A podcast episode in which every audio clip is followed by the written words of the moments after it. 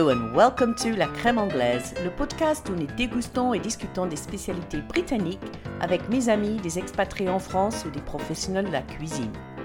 Autour d'un plat, un dessert, un gâteau, nous plongeons notre fourchette dans l'histoire et la culture de mon pays d'origine pour découvrir et redécouvrir la cuisine de Sa Majesté.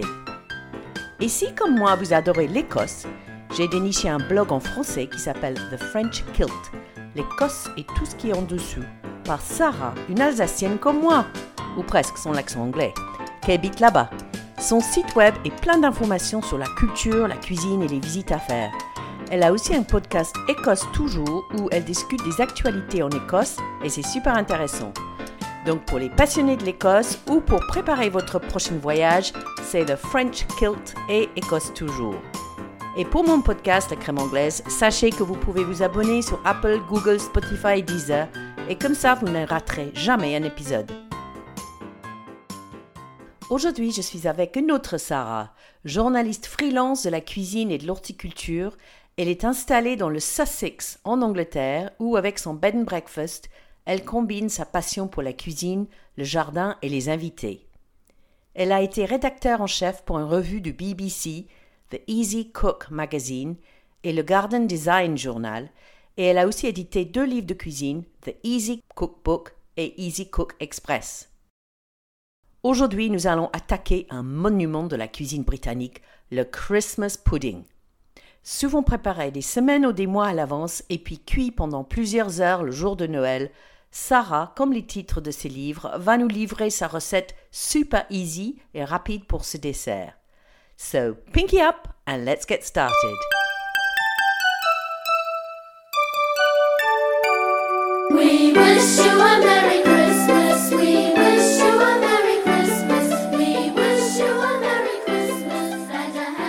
Alors, bienvenue à, Sarah. Oui, je vais le dire à l'anglaise parce que moi aussi, je m'appelle Sarah. Sarah. Et en France, souvent, on nous appelle Sarah. Donc, j'en profite pour dire euh, bienvenue à Sarah. Merci d'avoir accepté mon, mon invitation. Euh, de venir parler d'un grand dessert. Alors, euh, j'aimerais bien que tu commences par nous expliquer comment tu es arrivé d'avoir une carrière euh, autour de la cuisine et de ton jardin. Alors, quand j'avais 16 ans et j'étais à une école assez académique, j'ai dû choisir mes deux sujets principaux pour les A-level. Ces examens qui sont équivalents au, bac en France. Mm-hmm. Et j'ai décidé d'étudier le, français, l'allemand et un sujet pas du tout académique, la cuisine, seulement parce que j'aimais tant faire de la cuisine. Et je ne pensais pas qu'un jour la cuisine deviendrait si importante à ma carrière, parce que je voulais être journaliste. Et pendant des années, j'ai travaillé comme journaliste. Euh, j'écrivais sur les sujets divers mais un jour, j'ai rencontré une, femme qui était rédactrice en chef pour un magazine nouvelle de cuisine. Et elle m'a demandé si je, voulais, voudrais travailler avec elle. Et j'ai dit oui sans hésitation parce que pour moi, j'étais au paradis. Je peux j'ai combiné mes, mes, deux grandes passions de la vie, euh, faire de la cuisine et écrire. Euh, nous avons travaillé ensemble pendant deux ans. Et puis, elle a trouvé un nouveau boulot et moi, je me trouve rédactrice en chef moi-même. Oh, wow! j'ai passé huit, huit années très heureuses comme ça, mais j'ai une autre grande passion de la vie et c'est le jardinage. Et je voulais écrire au, au, ce, sujet aussi. Et maintenant, je suis en retraite, semi-retraite. Et j'ai, pour, pour, me donner l'occasion de, de, combiner les, les, grandes passions et pour continuer à écrire, j'ai un site internet qui s'appelle Cook's en français, c'est le, le, potager d'un chef. Mm-hmm. Et j'écris pour mes abonnés aux recettes que, que j'invente et de ce que je fais pousser dans le potager. Ah, c'est super. Donc, tu utilises les, les, ce qui pousse, les, les, légumes de ton jardin, les fruits et légumes pour tes recettes. Oui, exactement. Et, quelquefois, c'est les, les, légumes ou les fruits ou les fines herbes qui, qui influencent ce que je fais dans la cuisine. Et autrefois, c'est ce que je fais dans la cuisine qui influence ce que je fais pousser au potager. Très bien, oui. C'est et, j'invite vraiment tout le monde. C'est très très joli ton site. Euh, ça donne, c'est vraiment succulent. Ça donne vraiment envie. Et euh, ah, je dois vraiment te féliciter sur ton français, hein, parce que franchement, avant, avant de se parler au téléphone ce matin, je t'ai jamais entendu parler, mais c'est vraiment très bon. Comment tu as passé ah, beaucoup de temps en France? Comment tu arrives à avoir euh, ce niveau de, de français? Euh, J'ai étudié le français à l'université, en effet, et j'ai passé deux étés euh, en Bretagne, à Dinard et à Saint-Malo. Et j'ai de très bons souvenirs de, de ces deux étés en particulier la, nourriture, parce que la nourriture là-bas est très bien, très bon. Et euh, pour la première fois, j'ai goûté le l'homard et la crabe et les mules ah, pour la première fois, parce que j'étais assez jeune à cette époque. Euh, et les galettes, bien sûr. Est-ce que tu as osé, est-ce que tu as osé une huître à l'époque? Non. en effet, jamais. Je n'aime pas l'idée. C'est pas le goût que je n'aime pas l'idée, mais, mais c'est le, le, texture. Oui, je comprends. Moi, j'ai mis très longtemps et maintenant, je les adore. Mais en tant qu'enfant, pour une ah petite anglaise, c'est un peu compliqué. oui. Mais là, ça fait euh, des années que tu habites en Angleterre. Aujourd'hui, tu habites dans le, dans le Sussex, euh, qui est au sud de Londres, pas tellement loin de la côte, donc tu n'es pas tellement loin de la France. Mais comment tu fais pour euh, maintenir ton français? Parce que ça fait des années que tu n'habites, enfin, que tu Oui, oui, c'est vrai, oui, c'est vrai. J'ai une amie dans le même village que moi qui est française, et donc on parle ensemble en, français. Et c'est ah! assez, amusant parce que comme nous sommes avec des autres, c'est un peu bizarre pour nous de parler anglais parce que comme nous sommes seuls, on parle seulement français. Ah, super. Et qu'est-ce qu'elle pense de la cuisine anglaise?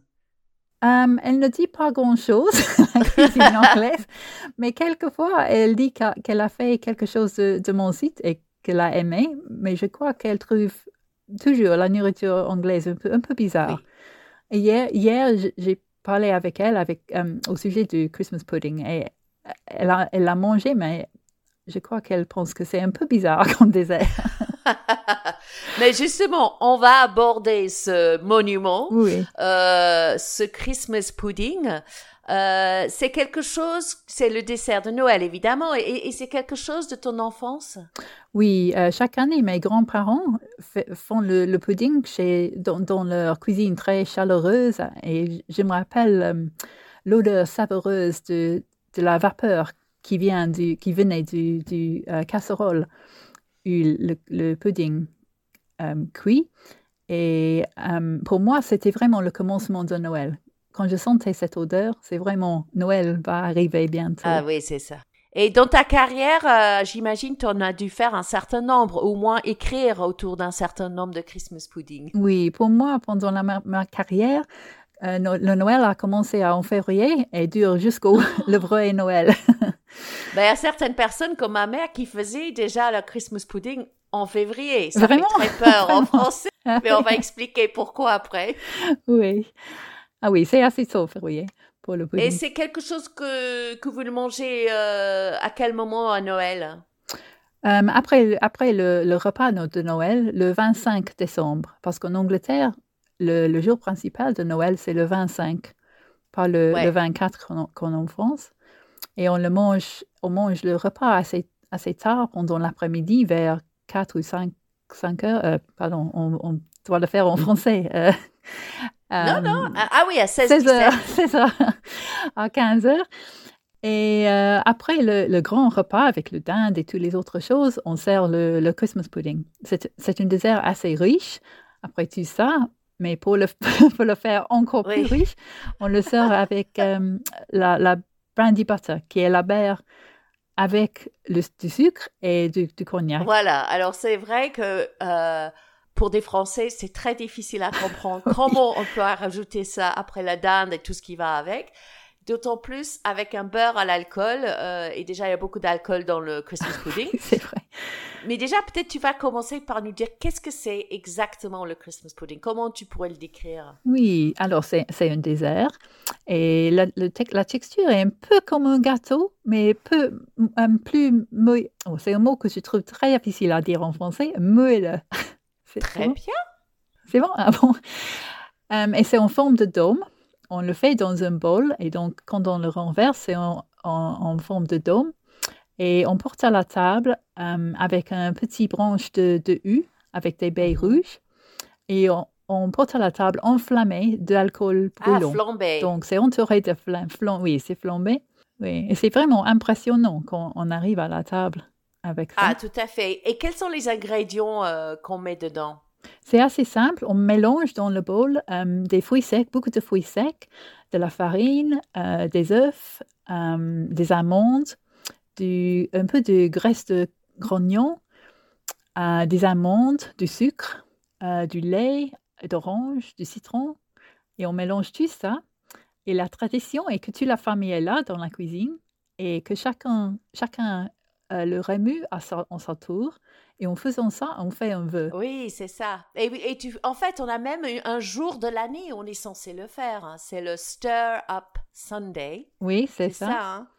qui apparemment euh, a une connotation religieuse parce qu'il y avait un vers dans les, enfin, un prière à l'église qui, en anglais, c'est de stir up la volonté, c'est de peut-être euh, susciter la volonté de tout le monde, que après on a traduit euh, pour remuer euh, dans le gâteau. Oui. Et donc, normalement, c'est le dimanche avant le premier dimanche de l'Avent. Oui, c'est ça, oui.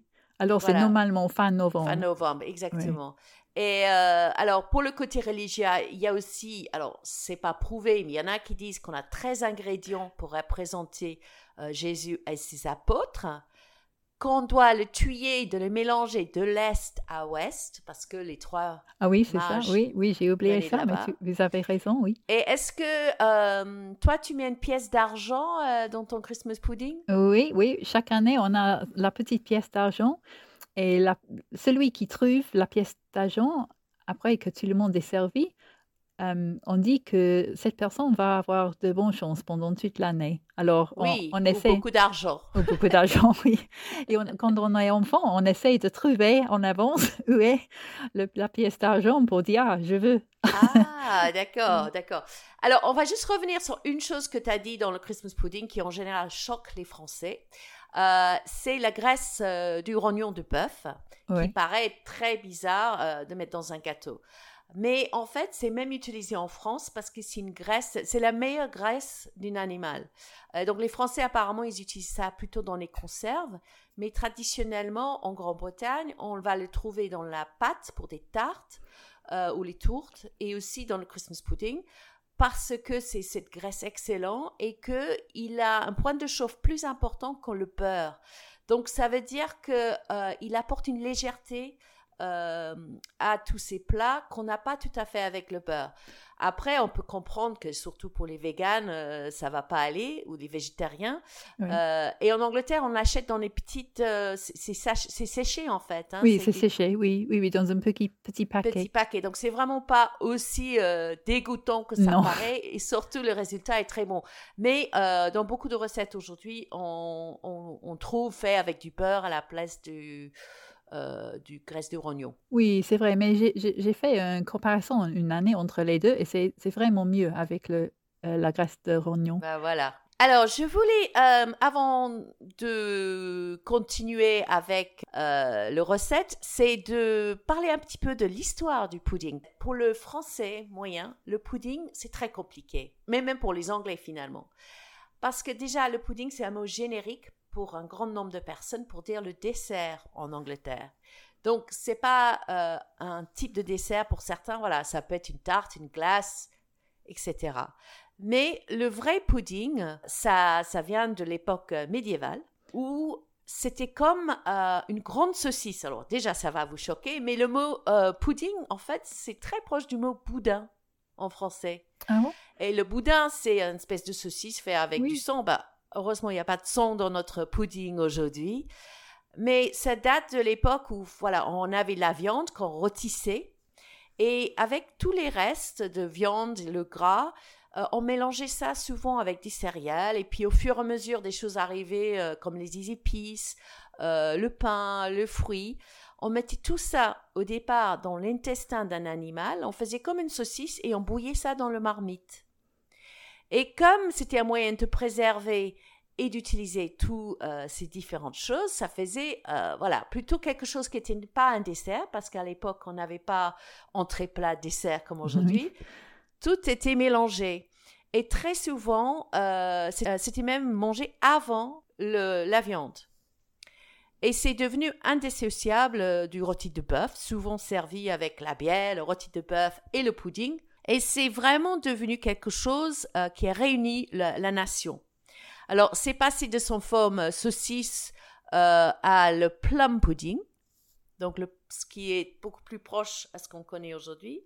Le plum, ça veut dire prune, mais c'est vraiment un mot générique pour tous les fruits secs.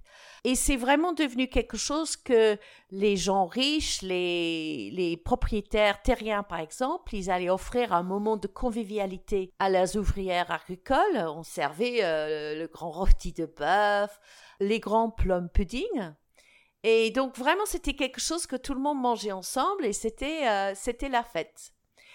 Et plus tard, c'est avec euh, donc Charles Dickens dans son roman A Christmas Carol, Chant de Noël, qu'il a popularisé le dessert quand on a l'image de Madame Cratchit euh, qui arrive avec son boule de, enfin le dessert qui décrit comme un boulet de canon euh, flambé, comme tu l'as dit. Et également Victoria et Albert qui avaient euh, aussi popularisé à la fois la notion de le Noël de famille avec la dinde et avec cette magnifique plum pudding. Et donc toi aujourd'hui, dans ta famille, vous, vous le mangez encore? Oui, oui, on mange encore. Maintenant, bien sûr, mes grands-parents ne sont plus avec nous, mais mes, parents sont toujours vivants et on est toujours ensemble pour le jour de Noël. J'ai une sœur plus jeune que moi et c'est normalement moi ou ma sœur qui, qui fait le pudding chaque année. Mais la chose amusante, c'est que ma sœur n'aime pas du tout les fruits secs, donc elle ne mange pas le Christmas pudding. Mais euh, c'est une tradition pour nous si importante qu'elle est contente de le faire quand même, même qu'elle ne va pas le manger elle-même. Alors ça, c'est très important. C'est vrai, euh, c'est beaucoup moins populaire qu'autrefois parce que les goûts ont changé.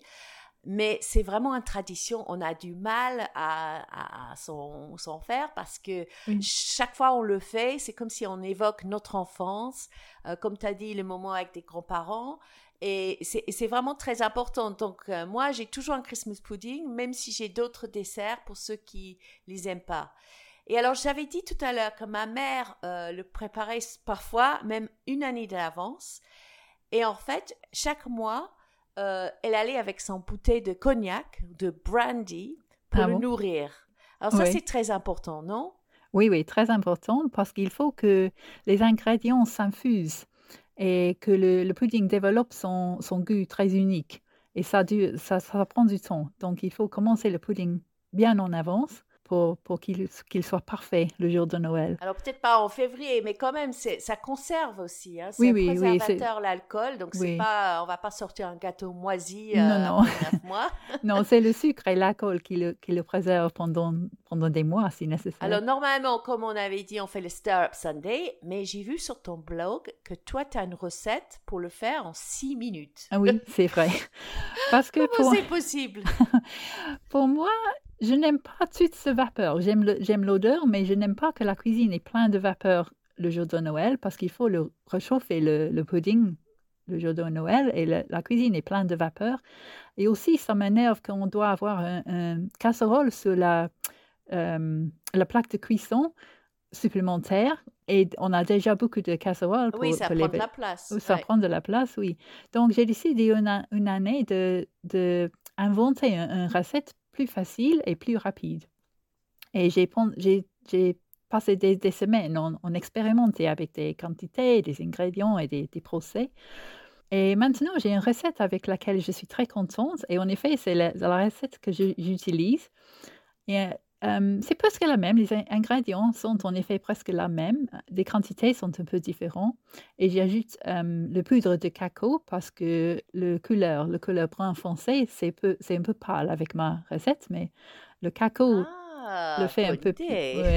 Et aussi le goût, ça, ça concentrait le, goût un peu. Et, mais la, la chose qui est complètement différent et que je, je le mets dans le micro-ondes. Pas dans le casserole avec l'eau frémissante pendant 8 heures, mais dans le micro-ondes pour 6 minutes, exactement 6 minutes. Et on a une, pudding parfait. Le goût est presque le même, c'est un peu plus léger, mais pour moi, c'est une bonne chose. Et on a un pudding parfait en six minutes, si on a un micro-ondes. Et ça enlève tout le stress, mais c'est génial. oui. Et est-ce qu'il y a un peu d'alcool dedans ou tu le flambes, tu fais juste la partie flambée à la fin? Non, il y a du cognac et de la bière dans le, dans le mélange. Et, puis et de la bière? Ah oui. oui. Je suis sûre que c'est bon, mais j'imagine juste les Français qui nous écoutent en disant, mais ils sont fous, ces Anglais? Ouais. Ok, bah c'est super intéressant. Alors, est-ce que tu serais d'accord qu'on partage euh, ce recette sur mon site web? Oui, oui, bon, bien sûr, oui. Ah, bah c'est super. Non, mais c'est vrai que ça enlève, avec tout ce qu'on doit déjà préparer, avec le dinde et euh, tout ce qui va avec. Euh, ouais, c'est vrai que d'avoir un, un, petit dessert facile à préparer aux dernières minutes, c'est toujours un soulagement. Donc, euh, ce petit ou ces grands desserts, aujourd'hui, on peut dire c'est quand même euh, le symbole de, toute une nation. Euh, parce qu'en plus, en 1925, euh, Georges V, il avait besoin d'encourager le commerce entre la Grande-Bretagne et nos colonies. Et donc, il a lancé une campagne qui s'appelle l'Empire Christmas Pudding. Et donc, l'idée, c'était de développer une recette du plum pudding ou de Christmas pudding qui utilisait tous les produits des, colonies euh, et surtout l'Australie et l'Afrique du Sud. Euh, par exemple, on avait des pommes de Canada, le sucre des Indes, la cannelle de l'Inde, le cognac de Chypre, le rhum de Jamaïque. Et ils ont développé une recette et ils ont fait un Christmas pudding gigantesque, mais vraiment énorme, euh, qu'ils ont fait défiler à travers Londres avec un ému, l'oiseau, et un, kangourou, euh, avec l'idée que vraiment il fallait encourager tout le monde de faire leur Christmas pudding avec tous ces ingrédients. Donc c'est vraiment euh, devenu un symbole parce que voilà, c'est rond. C'est rond, euh, donc il pourrait représenter un peu le monde, et avec tous ces ingrédients qui venaient de partout dans le monde entier. Donc c'est pour ça, je pense que c'est un dessert qui a vraiment beaucoup de succès encore aujourd'hui surtout pour le côté symbolique, même si on prend parfois juste une bouchée, parce qu'il faut dire que c'est un peu lourd à la fin de repas, euh, et parce que si les goûts ont changé et des gens préfèrent autre chose. Mais voilà, ça restera, je suis convaincue, pendant longtemps encore sur nos, tables à Noël. Et maintenant, Sarah, on arrive à ton faux pas culinaire. Un moment où peut-être dans ta carrière ou dans ta famille, tu as eu un, un, petit moment de gêne autour d'un plat ou un repas. Quand j'avais 25 ou 26 ans, euh, moi et une amie sont allés à Bordeaux parce qu'on voulait aller dans un restaurant qui était très cher, très chic et à cette époque très bien connu. Mmh parce que nous n'avions pas de l'argent, euh, nous avons resté dans un hôtel qui était vraiment mauvais, mais c'était au centre de la ville, de la ville, bon ça va. Et nous avons trouvé des restaurants euh, qui n'étaient pas chers pour manger chaque soir. Mais le dernier soir, on va aller dans ce, restaurant très chic. Et nous sommes entrés dans le restaurant, nous avons commandé nos repas et en, attendant l'arrivée de, des odeurs, on nous a apporté un, petit euh, amuse-bouche. C'était une petite assiette des escargots. Et j'étais un peu nerveuse parce que j'ai jamais essayé des escargots, mais le garçon euh, nous a avant expliqué que nous a expliqué que il faut enlever, sortir de, de la coquille les, escargots avec un petit pic. Et donc je, je l'ai fait pour les deux, les deux premiers escargots et je les aimais beaucoup. Mais quand j'ai mis le, la pique dans la, la coquille des troisième escargots, soudain, deux petits tentacules sont sortis. Oh non Et j'étais vraiment horrifiée. J'ai crié, j'ai sorti de ma chaise, j'ai renversé l'eau et le vin de, la, qui était sur la table. Et tout le monde dans ce restaurant très très chic, on s'arrêtait de parler pour regarder ces deux Anglaises qui faisaient tant de bruit. Et je, je rugis toujours quand j'y pense. oui, mais euh, visiblement, l'escargot, il n'avait pas été tout à fait cuit non, je suppose que, que celui était encore vivant. oh, quelle horreur, quelle horreur. Autant je peux manger une huître, mais pas d'escargot euh, pas cuite. Oh, la pauvre. Oh. Bah écoute, euh, Sarah, juste euh, merci pour cette histoire. Voilà, je trouve c'est un peu la vengeance pour la cuisine anglaise hein, que tu nous fais. donc on va terminer aujourd'hui donc sur notre Christmas pudding qui finalement, même si c'est moins, je veux dire, moins populaire peut-être pour les nouvelles générations, c'est vrai que mes enfants, ils sont pas très fans.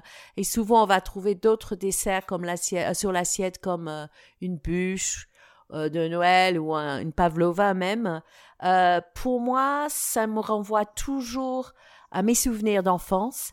Et puis même euh, souvenir d'une histoire folklorique parce que c'est vraiment un dessert qui a traversé euh, tous les temps.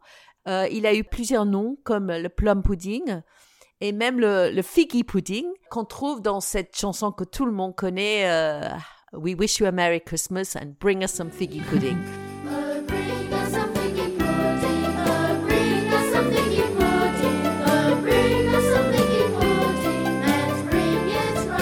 Un grand merci Sarah, c'était vraiment sympa d'échanger avec toi et d'écouter tes histoires euh, autour de Christmas pudding. Merci beaucoup Sarah, au revoir.